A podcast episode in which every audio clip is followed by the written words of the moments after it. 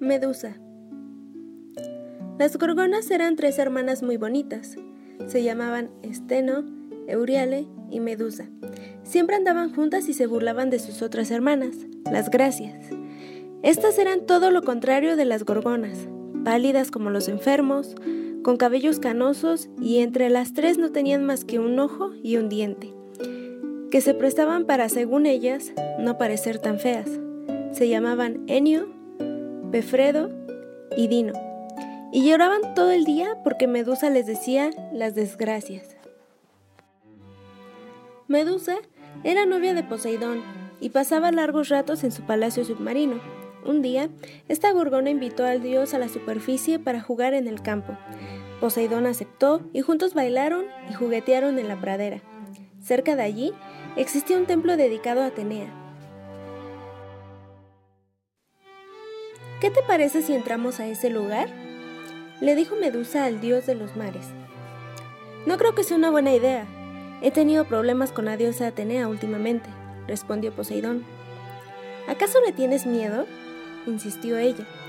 No, para nada, contestó el dios. Entonces, entremos. Y la gorgona jaló del brazo a Poseidón. Estando en el interior del templo, Medusa le dio un beso, de inmediato hizo su aparición Atenea y dijo enfurecida, ¿por qué han osado profanar mi templo? Perdónanos, diosa, gritaron al unísono. Poseidón regresó a su palacio submarino y Medusa trató de correr, pero cuando huía del templo recibió el castigo de la diosa.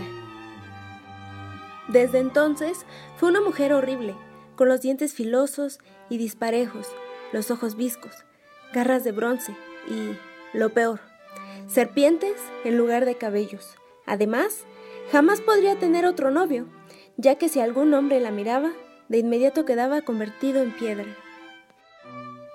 Medusa quedó muy sola y con la gran tristeza, tanta que no pudo con el tiempo, se volvió amargada y hasta peligrosa para la humanidad.